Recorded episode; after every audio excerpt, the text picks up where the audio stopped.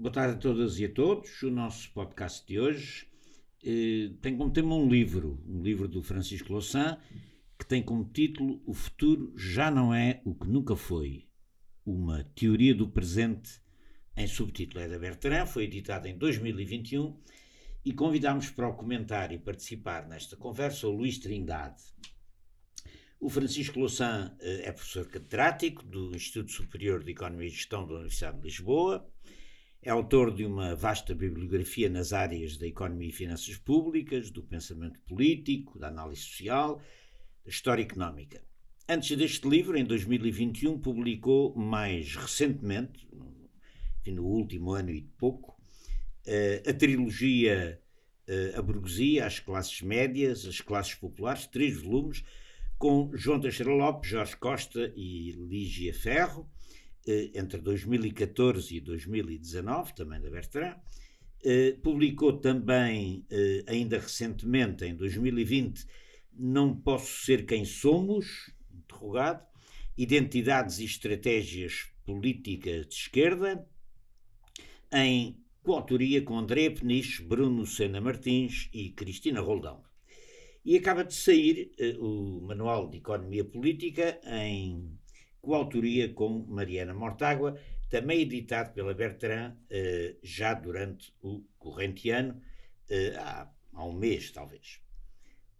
eu começaria esta, esta, esta conversa com uma pergunta ao Francisco, depois haverá outra do Luís e depois começaremos a nossa, a nossa conversa. A minha pergunta, com que abre esta, este debate, esta conversa, é, é a seguinte: à luz da análise que o Francisco faz uh, da natureza e papel das redes sociais hoje em dia, será que é nelas que reside atualmente o centro da disputa política e ideológica, ou seja, o centro da luta pela hegemonia? ou seja, ainda eh, deslocou-se esse centro da sociedade para o mundo específico das redes sociais?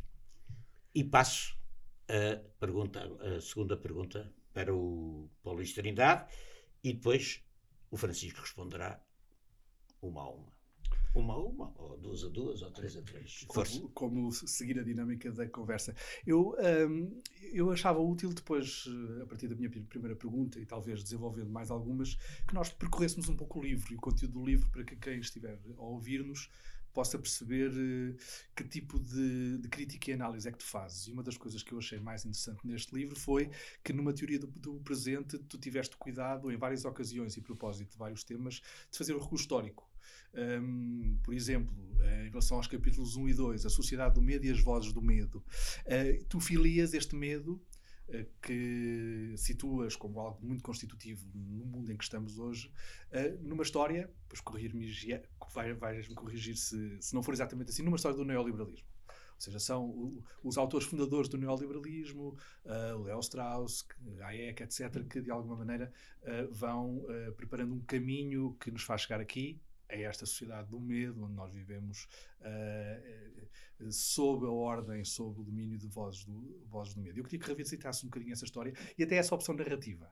Ou seja, porque para mim, pelo menos, foi uma, um modo surpreendente, inovador de ver uh, o impacto do neoliberalismo neste início do século XXI. Bem, eu agradeço ao Fernando Rosa e ao Luís Trindade esta, esta oportunidade desta conversa eh, e seguiremos. Muitas das coisas estão implícitas e explícitas nas perguntas, serão, serão tema de, de conversa seguinte. Um, e, portanto, eu procuraria resumir só um ponto de partida para depois aprofundarmos. E começando, aliás, ao, ao contrário, para chegar às redes sociais depois. Um, o, o, livro resultou de um ensaio que eu comecei por escrever para, para, a revista do Expresso sobre a sociedade do medo. E era sobre a pandemia, digamos, sobre este aspecto inovador do medo, em que um, já não é eh, uma referência a um facto catastrófico exterior inapelável do ponto de vista da nossa capacidade de atuação. Não é o terremoto do século XVIII é, que, que, que, devasta Lisboa, não é sequer uma guerra, é essa já feita pelos seres humanos, pela espécie humana, eh, com o potencial destrutivo das duas grandes guerras durante, durante o século XX, eh, mas é qualquer coisa que nos afasta das pessoas que nos são mais próximas. Era a definição do medo durante a pandemia. Nós não podemos beijar ou abraçar as pessoas de quem somos mais próximas. O medo é de nós nós próprios, do, do, que nós temos dentro de nós e do que as pessoas que nos são íntimas eh, têm também. Portanto, isto era uma, era uma estrutura diferente da medificação da, da, da, sociedade. É claro que a genealogia do medo é sempre muito difícil de estabelecer, porque o medo é, é permanente em todas as sociedades de, de, de, eh, de, restrição social, de divisão social, de, exploração, de conflito, de, força, de força bruta. E todas o são. Portanto, todas elas têm medo. Agora, o que, eh, quando olhamos para um, para um período mais recente, o que o Leo Strauss ou alguns outros, que na verdade eh, que vem a partir dos anos 30 e dos anos 40, em parte pela experiência do fascismo da Segunda Guerra e depois, sobretudo, da Guerra Fria, foi a organização de uma estruturação social nas economias dominantes, entre elas estamos a falar, noutras o medo é a fome, e ponto final. Mas, digamos, em países como os Estados Unidos, o Canadá, a Europa Ocidental, etc., e até sobretudo aquelas que não estavam submetidas à ditadura, mas que organizavam a estratificação social a partir da, eh, da impossibilidade da, da, da mudança. E isso creio que era o medo que estava organizado. Num outro, num, mais adiante no texto, depois já falaremos sobre isso, eu acho, eh, eu sugiro que em alguns casos as raízes são muito profundas na cultura da diferença social. É a necropolítica nos Estados Unidos, é, é 250 anos de escravatura e depois 100 anos de leis de Jim Crow, portanto leis de, de, de segregação racial, de, de, destruição da identidade de, povos, de culturas ou de comunidades. E todas essas formas de organização do, da potência da, da, da hegemonia hegemonia, creio que são as que constituem o medo. Eh, Leo Strauss eh, e outros que formaram o conservadorismo moderno e que depois deram origem a uma espécie de neoliberalismo armado, era a ideia do século americano, neoliberalismo total do ponto de vista económico e dominação, eh, choque e pavor ocupação do Iraque, ocupação do Médio Oriente, transformar o mundo, o século XXI será o século americano, Pax Americana, todos esses usavam os instrumentos de hegemonia de uma forma muito potente. O Leo Strauss, ele próprio, vindo de uma família judaica, era ateu, mas achava que a religião devia ser intensamente usada como um fator de coesão social, de subordinação, de subjugação. E, em certa medida, eh, as redes sociais são hoje eh, um dos centros de formação de ideias ou da sua multiplicação. Eh, os estudos concretos, eu cito alguns, sobre o que é que é o que é que fornecem informação para as pessoas são muito variados dão respostas muito variadas. Todos nos dizem que nós estamos na internet hoje em dia, por média, de 8 a 10 horas por dia, sendo que uma parte, por exemplo, no Facebook, andará à volta dos 30, eh, 40 minutos por dia em média, o que quer dizer que para muitas pessoas significa várias horas. Eh, portanto, o mundo é muito desigual deste, de, deste ponto de vista, eh, mas, portanto, a, a permeabilidade das redes sociais na capacidade de comunicação de emoções e de, de elaboração, de, da replicação de, de ideias é muito poderosa. Há alguns estudos sobre os Estados Unidos continuam a dizer que, apesar disso, ainda é, e sobretudo para gerações acima dos 30 anos, ainda é na televisão que as informações são predominantemente eh, comunicadas. Eh, mas o que é certo é que para as gerações mais novas isso já não existe, e mesmo para essas mesmo expressões tão, tão estáticas como o Facebook já não são determinantes e são outras, Instagram, TikTok, etc. E outras, e outras formas de redes sociais. Portanto, o que talvez seja confirmado por, por esses estudos é que há uma divisão eh, geracional muito acentuada, com modos de comunicação muito diferentes e em todos eles com instrumentos diferentes Uh, o caráter líquido das informações, a, a, porosidade das informações, permite uh, esta coagulação em, em, discursos de ódio, em grandes, grandes formas de reprodução. Portanto, este modo de comunicação é um modo que gera discursos de ódio e facilita a capacidade de concentração em discursos de ódio, e desse ponto de vista, é uma forma de hegemonia como nós nunca tínhamos conhecido. Um, e assim foste, introduziste já o tema das redes sociais, sobre, sobre, o qual eu acho que nós devemos de regressar abundantemente ao longo desta conversa, porque é talvez um dos, um, um dos aspectos onde o livro se torna eu ia dizer mais político e isso não seria justo, não é? Porque o livro é todo ele muito político, mas onde a reflexão sobre o que pode ser a política hoje é, é, é mais intensa. Mas se me permite, eu ainda voltaria a um aspecto do livro uh, e, sobretudo, a um conceito, o conceito de necropolítica e o sucedâneo ne necropoder, uh, que, que, me pareceu particularmente interessante. Tu partes do. Um, tu partes de uma maneira que mais uma vez me surpreendeu e surpreendeu muito agradavelmente, que foi da análise de biopolítica e de biopoder do Michel Foucault Foucault que tu não negas, uh, e uh, penso que sempre nos habituámos a olhar para esse conceito como um conceito que identifica formas insidiosas de poder, formas uhum. que não são absolutamente evidentes. E nesse sentido foi muito útil para pensar o Estado contemporâneo, para pensar como uh, tudo isso, mas também até formas de intervenção do Estado aparentemente benéficas, mas que depois trazem atrás de si formas de controle, não é? O necropoder e a necropolítica são muito mais evidentes, não é? São muito mais explícitos. Voltámos a um, a um, a um momento em que o, o poder mostra muito mais a cara um, isso queria comentar, portanto, queria comentar um pouco este conceito de necropolítica e o papel do racismo nele, como aliás há pouco uhum. já.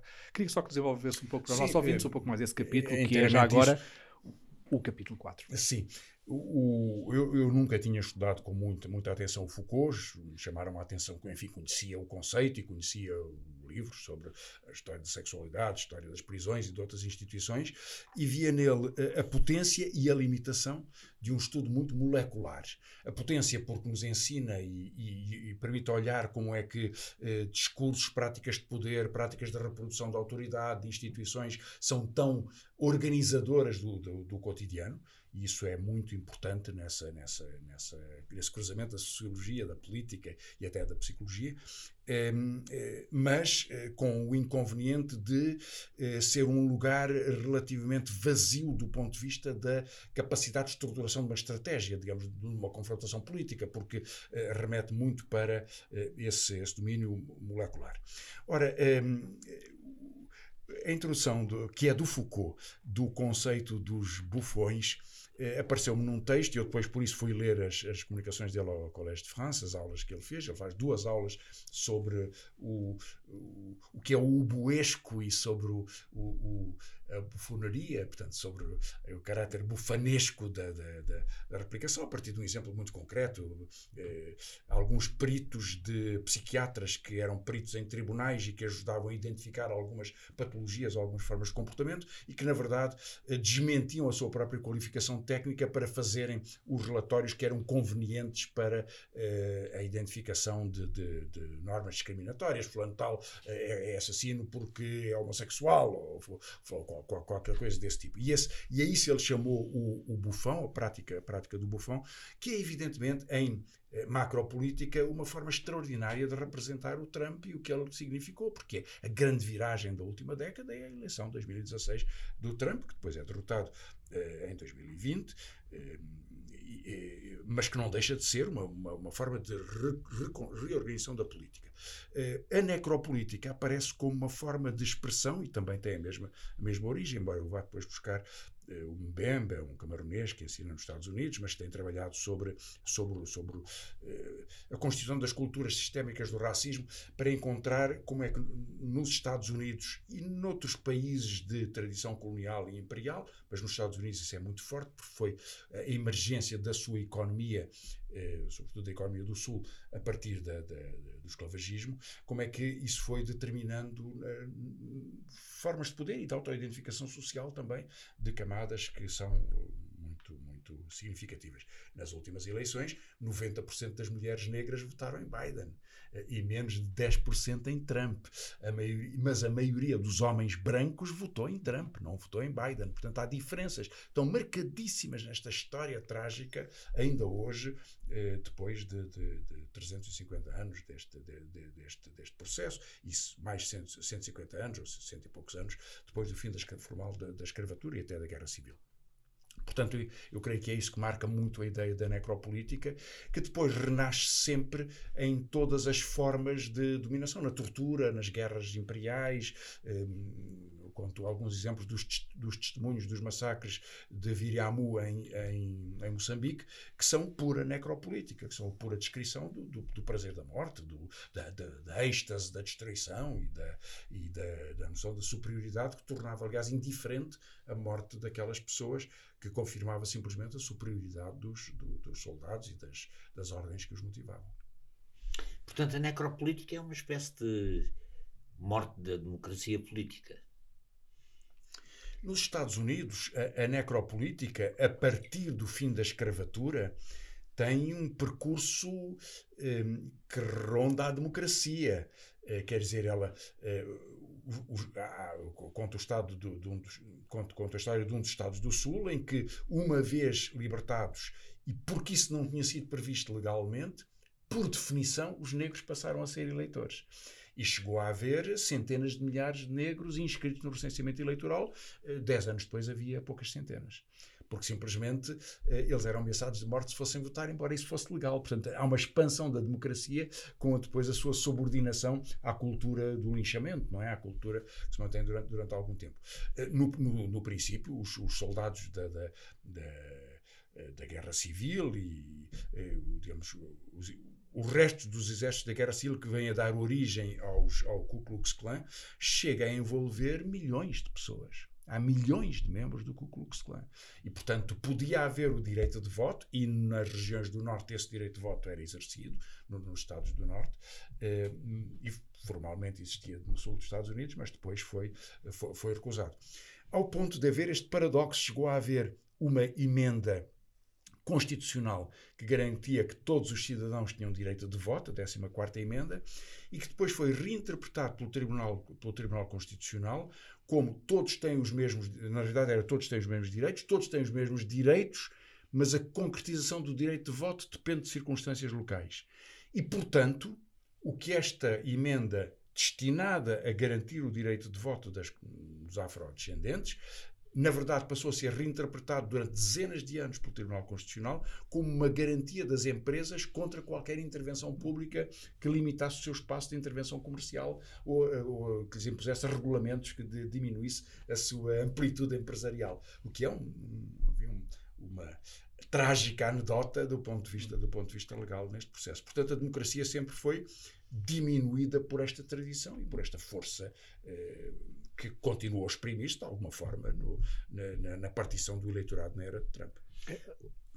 Não, aliás, pegando um pouco no que, no, no que o Fernando estava a dizer, na questão do Fernando, eh, é mais uma vez o recurso histórico que te permite dizer coisas sobre o Presidente que de outra maneira seriam difíceis de identificar. É quase que, pegando nessa a dicotomia entre democracia e racismo, segregação racial. Vamos passando por várias fases, tu identifica-las, não é? O momento da escravatura, o momento dos linchamentos, o momento da, do, da segregação propriamente dita, até ao momento da democracia, que se calhar hoje em dia podíamos, onde, onde se calhar hoje em dia podíamos identificar as formas de segregação na, no, no, na guetização uh, nas cidades ou no tratamento da polícia, não é? E no fundo quase que há uma eh, eu não, eu, não, eu não queria exagerar, mas quase que há uma adaptação da democracia uh, a novas formas de racismo. Ou seja, o racismo é, é assim quase que uh, a linha constante uh, que vai sobrevivendo, adaptando-se de formas diferentes a, a, a, a, modelos políticos que, de outra maneira, estão a democratizar, mas não abandonando completamente esta ideia de necropolítica e de, necro, e de necropoder. Sim, porque, porque ela está muito marcada na forma como se constituem as dominações de classe e as culturas que as suportam, não é? No caso dos Estados Unidos é muito evidente, no caso de outros, de outros países de tradição imperial e em que foi tão presente e tão importante a ideia da dominação eh, eh externa e toda, toda, digamos, toda a lenda e a, toda a mitificação desse, desse processo continua a ser importante também pela mesma forma. Portanto, há uma ponte entre, uh, dentro do conceito de necropolítica, há uma ponte entre a violência dos camisas negras contra as organizações socialistas italianas no norte e no centro da Itália em 19, 20 e 21 e uma certa forma de utilização das redes sociais que tu, que tu denuncias nesse livro, neste livro. Uh, bom, por, porventura, porque toda a história é um contínuo, não é um contínuo feito de contradições. Sim, mas, mas e a, a ponta é a violência, não é? Sim.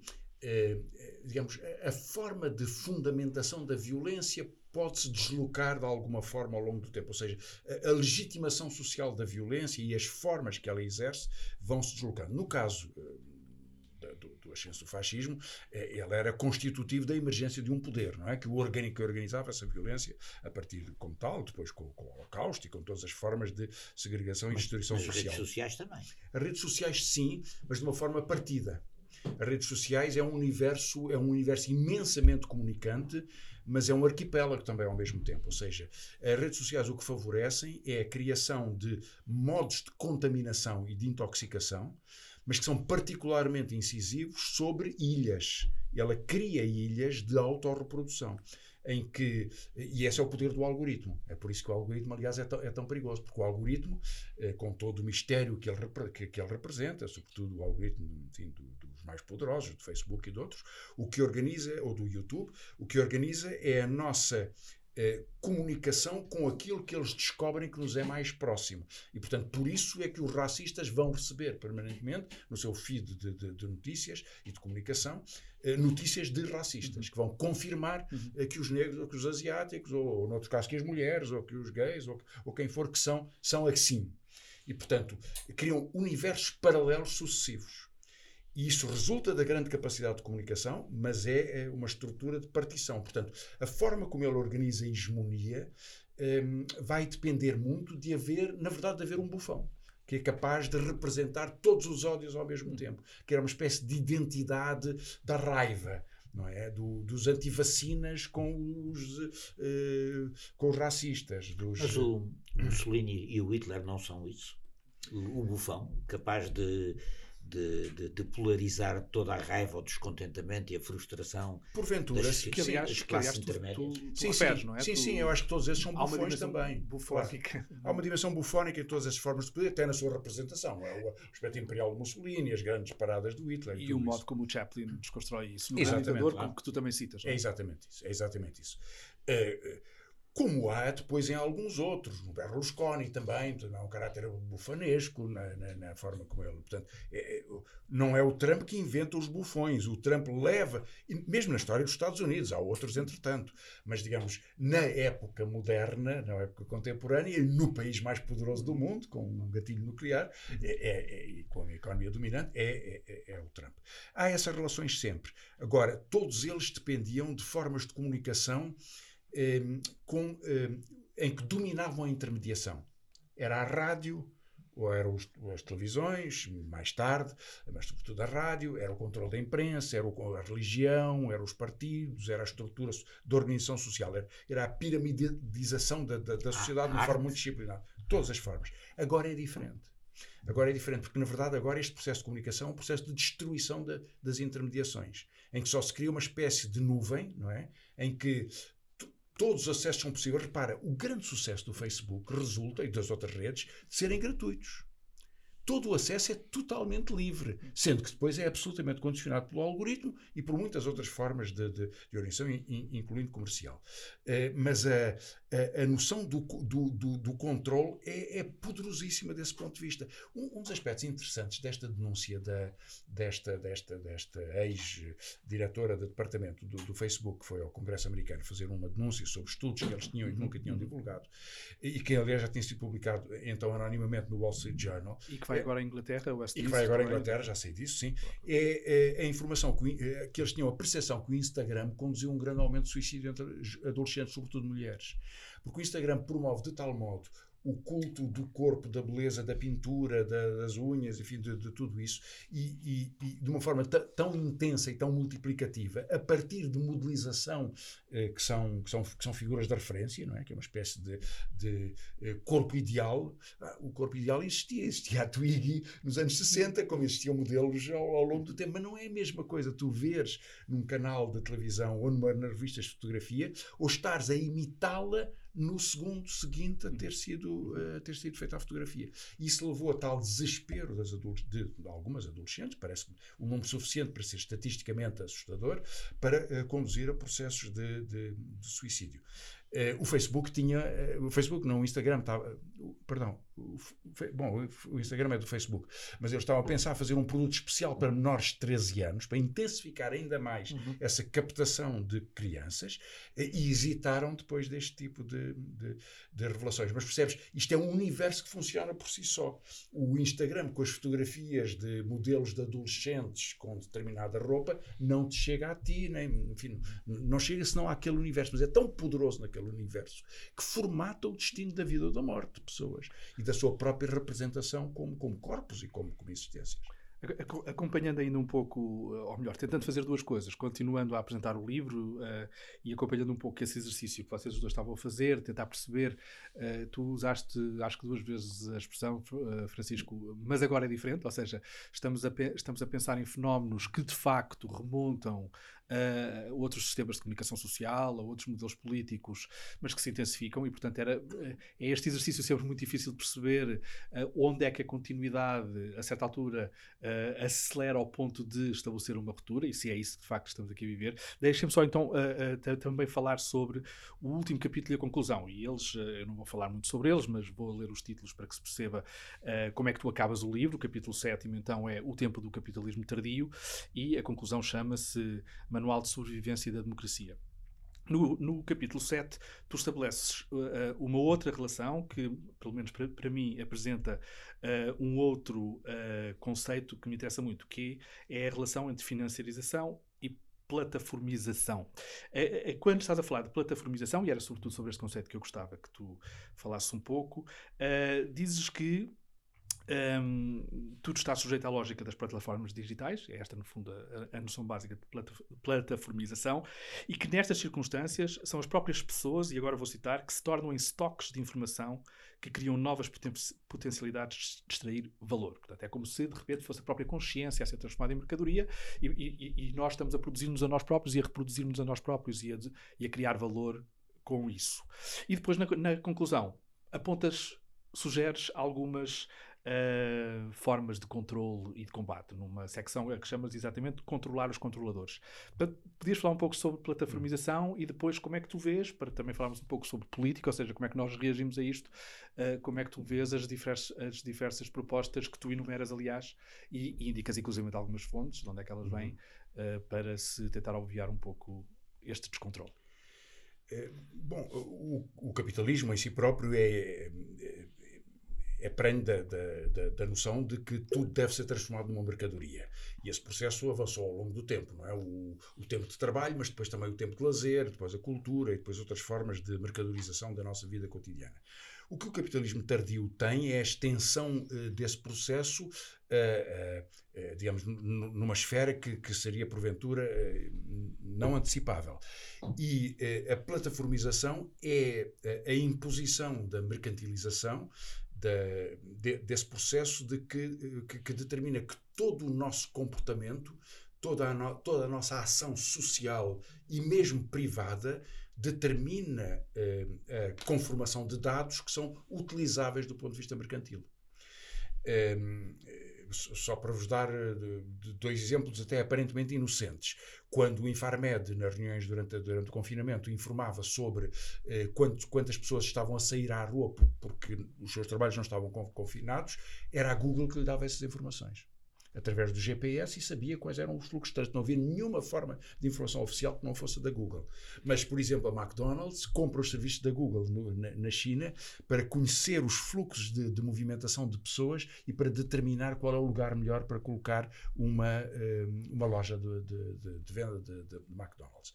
Tudo isso parece relativamente inocente na utilização de dados, porque é simplesmente o registro de GPS, mas na verdade são dados privados que leva depois a que as autoridades chinesas queiram determinar o controle do algoritmo para saber dos comportamentos sociais, da tipificação dos comportamentos sociais, ou mesmo, por exemplo, se alguém se vai aproximar, eh, coisa que o GPS pode determinar, de um jornalista estrangeiro. Isso vai, vai falar com ele. Portanto, tudo isso passa a ser possível neste, nestes, eh, nestes universos. Agora, a, a, a plataformização é o, é o, são os passos que são dados para nos atrair para esse eh, mundo de comunicação e de trabalho porque organiza o trabalho, a Uber é um exemplo, o fornecimento de alimentações é, de alimentos é outro, mas em geral o fornecimento de todo o tipo de serviços se vai baseando, se vai estendendo nesse contexto, eh, com a ideia de que nós poderíamos criar, poderíamos viver dentro de um universo.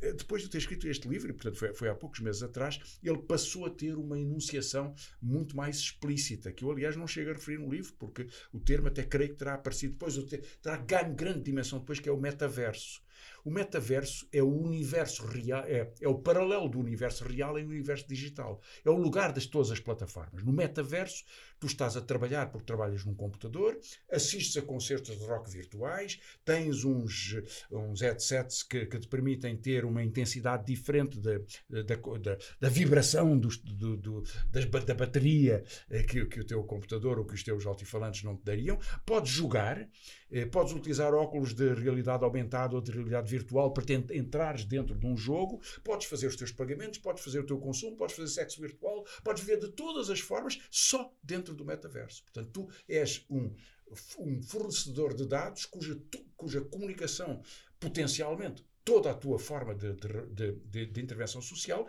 é representada dentro do universo digital. E isto é o projeto mais entusiasmante do Facebook. É, de todos os seus projetos de desenvolvimento futuro, é onde tem mais dinheiro. Acabou de prometer, aliás, criar 10 mil eh, empregos na Europa dentro do metaverso. Mas o, a Microsoft também está envolvida. É, é o sonho da Silicon Valley. Qual é o problema disto? Bom, há 10 anos atrás, Zuckerberg dizia daqui a 10 anos, portanto está agora a acabar o prazo, vocês vão ter noções de privacidade completamente diferentes das que tinham antes. Porque tudo passa a ser vivido dentro de um universo de comunicações múltiplas. Não importa, portanto, é as comunicações múltiplas, e aliás é isso que determina um, a, a, o discurso de polarização. Porque, como, como muitos estudos são muito categóricos sobre isso, a ideia de introduzir violência no discurso ou de um, ehm, introduzir, enfim, qualquer forma de polarização contra os ciganos, para dar um exemplo muito comum na política, ou outra forma qualquer contra as mulheres, no caso dos Estados Unidos, eh, ou contra o feminismo, é uma forma de criar grande capacidade de atração. A comunicação digamos, a multiplicação da informação resulta da enunciação de ódio e dessa, e dessa polarização.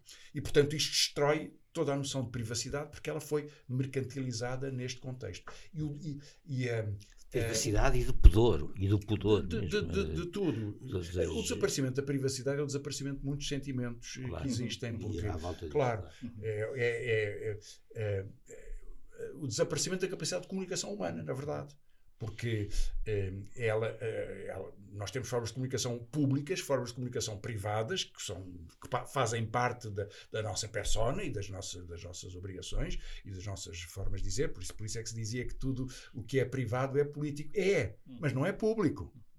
É político porque subordina-se a regras, que são o respeito pelos outros, que são a capacidade de organização de, de viver de uma forma digna e, e respeitadora. E, de, e é um espaço de liberdade. E são espaços de liberdade. Há, há uma dimensão da liberdade que só no privado se, se alcança. Também há uma dimensão da, da, liberdade que só no público se alcança. Exatamente. Mas, Exatamente. mas há uma dimensão. Não, uma sociedade que não tenha a capacidade de intermediação na informação e a capacidade de criar eh, digamos, eh, grelhas de leitura que sejam apropriadas e tenham a confiança das pessoas que façam parte da sua cultura, é uma sociedade de banalização e, portanto, destruição. Um grande jornalista do, do, tempo recente publicou um livro que ficou muito famoso, cujas, eh, que, quando, quando lhe perguntavam onde é que vêm informações tão espantosas, ele dizia, mas está na internet.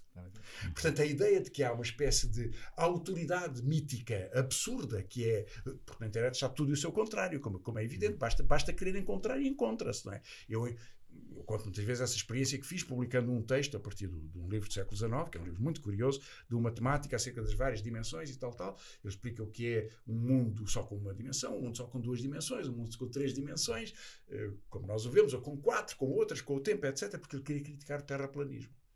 Eu fiz uma, uma, uma recensão desse livro e fiquei espantado por receber centenas de mensagens de terraplanistas portugueses entusiasmados com a ideia, porque estava na internet, uhum. porque tinham um vídeo, porque sabiam que, a, a, a, que, quando os aviões vão à volta da Terra, a curvatura que nós vemos a 10 mil metros de altura é falsa. É um, é um vídeo que passa nas nossas janelas. Uhum. Porque sabiam que o que nós vemos numa praia à distância, que é uma ligeira insinuação da curvatura, é uma ilusão de ótica. Porque sabiam que nunca ninguém foi à Lua. Porque sabiam que há um exército secreto a guardar as bordas da bolacha para as pessoas não caírem no abismo. Centenas de pessoas absolutamente certas sobre isso. O Quanon tem 300 mil apoiantes uhum. na Alemanha. 300 mil apoiantes. Milhões nos Estados Unidos. A partir de uma seita esotérica, tu olhas para aquilo e perguntas, bom, mas como é que é possível? Quer dizer, o protocolo dos sábios de Sião era uma brincadeira comparado com isto, não é? Portanto, era uma brincadeira, porque é, é um é um, um ser mítico, é um, enfim, vocês conhecem a história. É... Tudo isso é, é, é, o, o universo de, de, alienação e de fantasia que é, que, que, é criado é uma forma de potenciação da alienação, para usar um termo velho e poderosíssimo, como nós nunca pudemos imaginar que pudesse existir. O, o Robert Lake era o chefe do Arbeitsfront, da Frente do Trabalho Alemã, eh, durante o nazismo, dizia, eh, em jeito de autoelogio, por causa do sucesso do controlo ideológico dos lazeres, é? dizia: eh, atenção, depois da Alemanha Nacional Socialista, só os sonhos são privados de acordo com a tua narrativa, nem os sonhos. Não, os sonhos deixaram, de, deixaram ser de ser privados. Há um, há um livro razoavelmente recente do historiador da arte Jonathan Crary, que já foi traduzido para português, chamado 24-7. 24 horas, 7 dias ah, por semana. E, e, já tem 10 anos, pensou pelo menos, mas uh, onde ele diz precisamente que a última ameaça é a ameaça sobre o, so, sobre o sono. Eh, a sensação de que nós estamos sempre a receber mensagens ou que podemos potencialmente estar sempre a receber mensagens, mensagens de trabalho, por, por exemplo, estão-nos a roubar não só o espaço privado, mas o esse espaço de descanso. Até um pouco mais do que isso. Eu, eu cito no livro o, o, trabalho do John Paradise, o que é um, um especialista que agora dirige o Media Lab do, do, MIT. E um dos projetos que ele publicou há dois anos atrás era de criar um pequeno aparelho eh, que é um que, trans, que funciona como um eletroencefalograma e que transmite em permanência em tempo real a centrais de dados uh, digamos, a imagiologia de, de, de, ativação das várias zonas do nosso cérebro. Porque ele entendeu que isso seria muito interessante para saber os padrões de consumo. Alguém vê uns ténis muito interessantes, ou uma roupa interessante, ou, ou, um fato de banho, ou vê um filme, ou vê um anúncio, e saber se as zonas do nosso cérebro são mais associadas a várias formas do prazer, ou a várias formas de interpretação, uh, são mais ativadas por esse processo, seria uma forma de controle. Isso pode-se aplicar no sono, na verdade. Pode-se aplicar em qualquer momento da nossa da nossa vida e há hoje trabalhos experimentais que são feitos nesse, nesse sentido e porventura nem os conhecemos todos. Francisco, e no entanto, queria pensar contigo formas de resistência. Ou seja, há, uh, mesmo perante quase todas as formas de poder que pareceram mais totalitárias, mais becos sem saída, reinventaram-se, inventaram-se sempre formas de. Claro. E, e, e, para mim, é, sempre que tenho esta discussão, é impossível pensar ou deixar de pensar, como até na tradição marxista, passando pelo próprio Marx e depois por, por gente como o Walter Benjamin, que uh, se, se, desenvolveu sempre um discurso de que a hierarquia do campo cultural, a hierarquia do campo informativo, que torna as, as massas seres passivos que recebem informação, que recebem arte, poderia ser superada quando todos nos tornássemos artistas, quando todos nós pudéssemos escrever nos jornais. Enfim, as massas estão a exprimir-se, não é? E, e, e portanto, também necessariamente eh, temos que imaginar formas de resistência perante estes meios.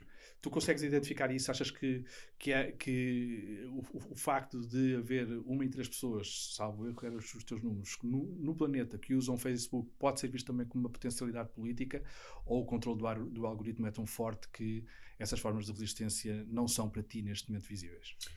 Hum, bom, eu acho que, acho que é um mundo de diversidades. Uh, o facto de serem plataformas uh, tão abrangentes, e neste caso aos utilizadores do Facebook temos que somar os utilizadores do WhatsApp, caso do Brasil é determinante, por isso o pânico no Brasil por causa daquelas sete horas de, de suspensão do, do, do WhatsApp um, e, e outras. Eh, são eh, uma potência e um perigo. O poder algorítmico pode ser controlado, pode ser contornado, pode ser parcialmente contornado. É claro que pode haver espaços de comunicação verdadeira, pode haver até espaços de. Eh, repara, o Porta dos Fundos do Brasil foi uma arma poderosa contra o Bolsonaro, é um canal YouTube.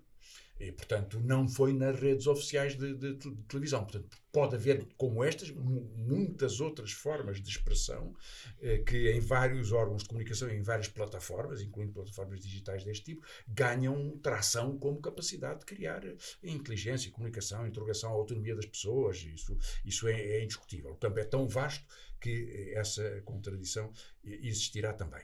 Isso não pode contornar um pouco, mas não controla o poder do algoritmo. O algoritmo será sempre alguma coisa que misteriosamente, quando vemos um vídeo no YouTube, nos vai a seguir indicar o autoplay de outros vídeos que eles escolheram e cuja conexão pode ser surpreendente para nós, uh, mas tem um mecanismo de reprodução muito forte. Uh, como tem, como, como tem estas, estas redes do, do, do, Facebook, ou como tem até, de alguma outra forma, redes do WhatsApp. Não foi o Facebook que elegeu o Bolsonaro, foi o WhatsApp. Uh, e, uh, porque são redes de uh, viralização, de, de, de, bombardeamento e com uma, uma, grande inacessibilidade, porque são encriptadas de ponto a ponto e, portanto, não, só quem lá está é que pode conhecer como é que se reproduzem esses, mecanismos de informação e não é fácil responder-lhes, não é? O kit gay continuará a ser uma evidência. Eh, o, eh, que, o, que o Trump ganhou as eleições continua a ser verdade para mais de metade dos, dos eleitores republicanos e, e, não, saíram da, não saíram dali. E, portanto, é, é, a criação desses, desses mundos paralelos é muito poderosa desse ponto de vista e esse é o poder do algoritmo. Posso acrescentar uma coisa à minha pergunta? No fundo, é, é a mesma pergunta, mas agora ocorreu uma coisa sobre a eleição do Bolsonaro através de uma rede social, eventualmente. Tu, tu, tu dizes a, a, certa altura, eu não tenho aqui a citação, mas diz uma coisa que eu acho muito provocatória, que foi qualquer coisa como uh, o Trump ganhou as primárias por causa da televisão e ganhou as eleições por causa da rede social.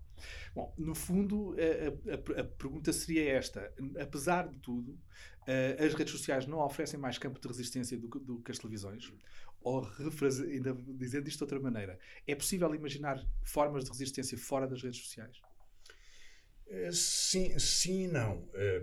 Eh, eh, bom, as televisões são, são estruturas muito intermediadas, mas para quem conhece as televisões em Portugal, com as características de monopolização e de controle uh, férreo de, alguns de, de, dos grupos empresariais, eh, sente as normas dessa intermediação que são bastante pressionadas pela cultura social, pela história política portuguesa. A televisão portuguesa, mesmo nesse contexto, é muito mais aberta que a espanhola ou que a francesa ou algumas outras para os movimentos uh, críticos e movimentos emancipatórios e para a esquerda em particular. Portanto, isso varia muito. Nos Estados Unidos não será assim tanto, e pode haver televisões que têm a patologia, da, mas são sobretudo rádios, mas pode haver também televisões, eh, televisões locais e algumas outras, bom, a Fox em alguma medida foi isso, que têm a patologia de antecipar redes sociais com o mesmo tipo de comportamento, não é? com o mesmo tipo de, de viralização e de, de, de criação de, discurso necropolítico e toda esta forma de bufonaria.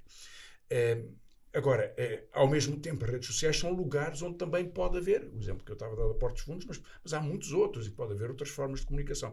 E dificilmente um discurso crítico pode, pode ignorar. Não, não há uma estratégia de exílio quando há uma rede de comunicação que representa uma parte tão importante da população mundial. Nenhuma estratégia de exílio resulta. Mas é verdade que há muitas outras formas de intervenção na organização social que existem e, em grande medida, não podem depender da artificialização do contacto indireto que a rede social comunica. Eh, eu sempre considerei que eh, o predomínio dos SMS ou das mensagens do WhatsApp como forma de comunicação entre redes de, de pessoas, militantes, ativistas que procuram ter uma intervenção política é francamente pernicioso é uma doença que destrói a sua capacidade de se ouvirem. Porque estar a escrever uma mensagem ou comunicar é sempre uma forma de tornar definitiva uma, uma posição e de não ter nenhuma capacidade de, de, de interagir com, com, outros. Agora, no conjunto, têm aparecido algumas propostas fracas e outras um pouco mais poderosas. A proposta mais, mais, mais insistente que tem existido é destruir o monopólio. E, portanto, partir as empresas, obrigar o Facebook a vender o, o Instagram e, e, o, e, o, WhatsApp. Ter empresas diferentes que fazem alguma concorrência entre si. Mas essa ação fracassou nos Estados Unidos. O Supremo Tribunal não, não, não, não deu razão a isso.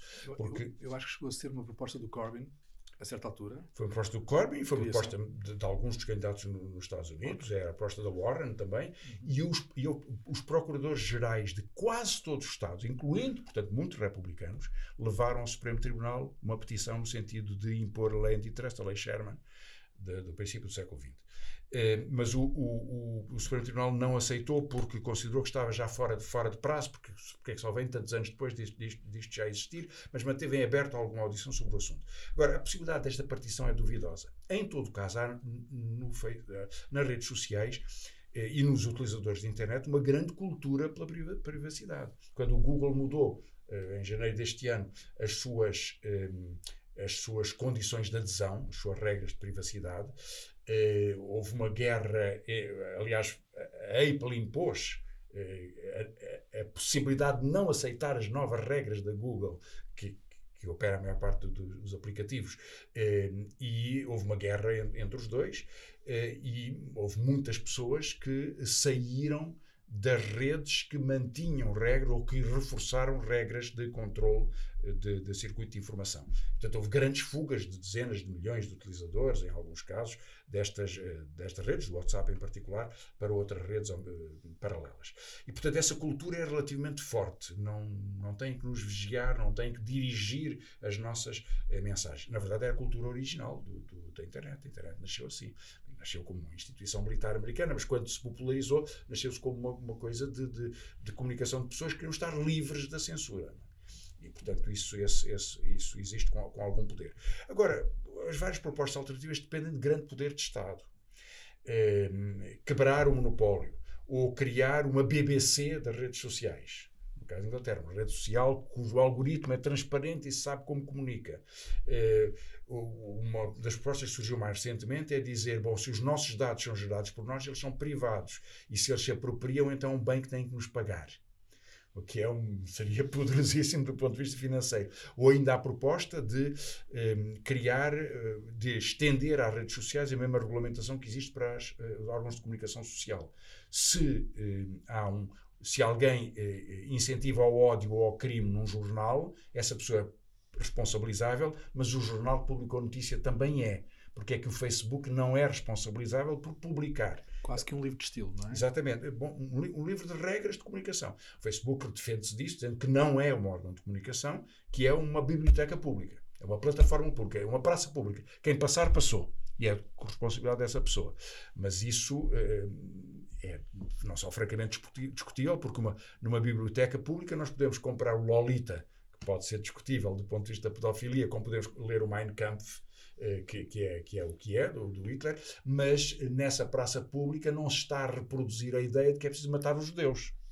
É? que, que decorre do Mein Kampf, ou que é preciso ter práticas, ou que é aceitável ter práticas pedófilas, coisa que algum escritor possa ter escrito ao longo do tempo. Portanto, é muito diferente ler numa biblioteca e criar um discurso e um incentivo, uma forma de ação, que em si próprio o discurso é uma forma de ação presente. Mas eh, todo, todo esse debate é um debate muito, muito intenso.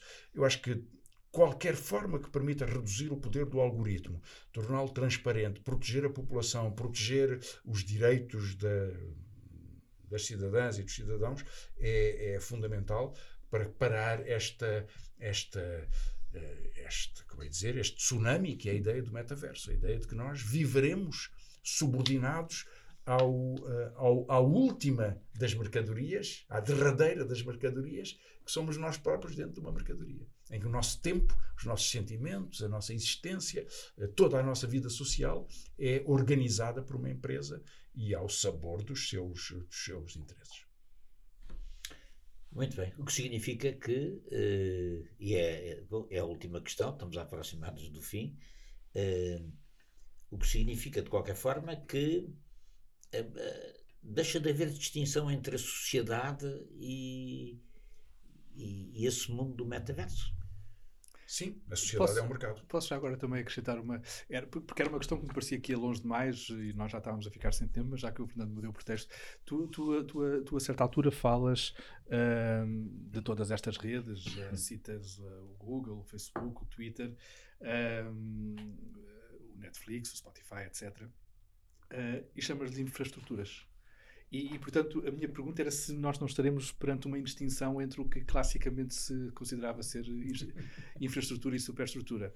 O Frederick Jameson disse que isto é a marca do pós-modernismo, não é? é? Que é no momento em que a, a superestrutura se transforma em estrutura que uh, já estamos numa outra, numa outra visão. Como, como economista, como é que tu vês a, produção de imagens, de mensagens, todas aquelas coisas que nós considerávamos fazer parte do universo da superestrutura, enquanto ela própria é a estrutura económica, e se de facto isto, como dizia o Fernando, não nos leva a pensar que a tal distinção entre uma realidade mais estrutural e uma irrealidade mais virtual uh, começa a ser posta em causa decisivamente com isto. Começa. Eu tenho algumas reservas em relação ao, conceito de pós-modernismo, eh, embora, embora acho que, que, o texto do Jameson é, é fabuloso, uh, e, e, tenho mesmo algumas reservas em relação à, à própria historicidade da, da, distinção entre infraestrutura okay. e superestrutura. É, mas percebo que, que, tem alguma operacionalidade mas na descrição é destes processos, precisamente isso. Como é que tu interpretas isto? Sim, acho, acho que nesse sentido é o capitalismo tardio, é que todos os instrumentos criam, criam mercado. E neste caso criam o, o, o mercado daquilo que era o, o, agente que vive no mercado, digamos, os seres humanos que vivem no mercado, agora eles próprios fazem parte do, do mercado. É o Big Brother mais completo, portanto, é o sonho do, da, da, mercadoria mais universal, se quisermos. É aquele velho conto do, do Borges, não é? sobre as esferas infinitas de Pascal. Nós tem, temos uma ideia de que deve haver algum centro, mas a sua, a sua superfície abrange tudo e, portanto, é eternamente uh, ampliável. Portanto, vai sempre absorvendo rigorosamente tudo. E, portanto, há uma espécie de há um mito no centro, um deus, um deus ex machina, uma, uma divindade, que é a ideia de que todas as relações são mercantis, todas elas são monetarizáveis, todas elas são instrumentalizáveis, todas elas, tudo o que é humano lhe é, é, é intestino, tudo que é humano é captável por este, eh, por, este, por este processo e é aproveitável por ele. Eu creio que essa é a essência do capitalismo tardio. Em certa medida, é também a sua fragilidade porque o tudo é demais. O tudo é demais. Portanto, há sempre uma realidade humana, há sempre uma capacidade cultural, há sempre uma capacidade de enunciação de emoções, há sempre uma, uma potência amorosa, há sempre uma capacidade de, de, de criação cultural, de, de, de, crítica que vai para além de qualquer fronteira que seja estabelecida por esta, por esta grotesca ambição de controle e de, de poder algorítmico. Portanto, não há pessimismo antropológico na tua análise. o futuro já não é o que nunca foi, mas uh, futuro haverá e depende do que nós formos. Claro. Muito obrigado, muito obrigado, muito obrigado a todos, a ambos, pela, pela vossa uh, colaboração. Chama a atenção que o podcast, na próxima semana, uh, vai ter como tema o Santa Maria, o assalto a Santa Maria. Temos connosco, evocando o ano que, que, passa, os anos que passam sobre o, a intervenção, a, a, a, a tomada de, de, do, do, barco do Santa Maria por parte de um grupo chefiado pelo capitão Henrique Calvão, temos connosco o último sobrevivente dessa operação, o Camilo Mortágua, eh, que vai ser entrevistado no nosso podcast eh, de hoje a oito dias, eh, por mim, como habitualmente, e pelo historiador Luís Farinha, membro da relação do podcast. Portanto, não percam, até hoje oito dias e continuem connosco. Muito obrigado.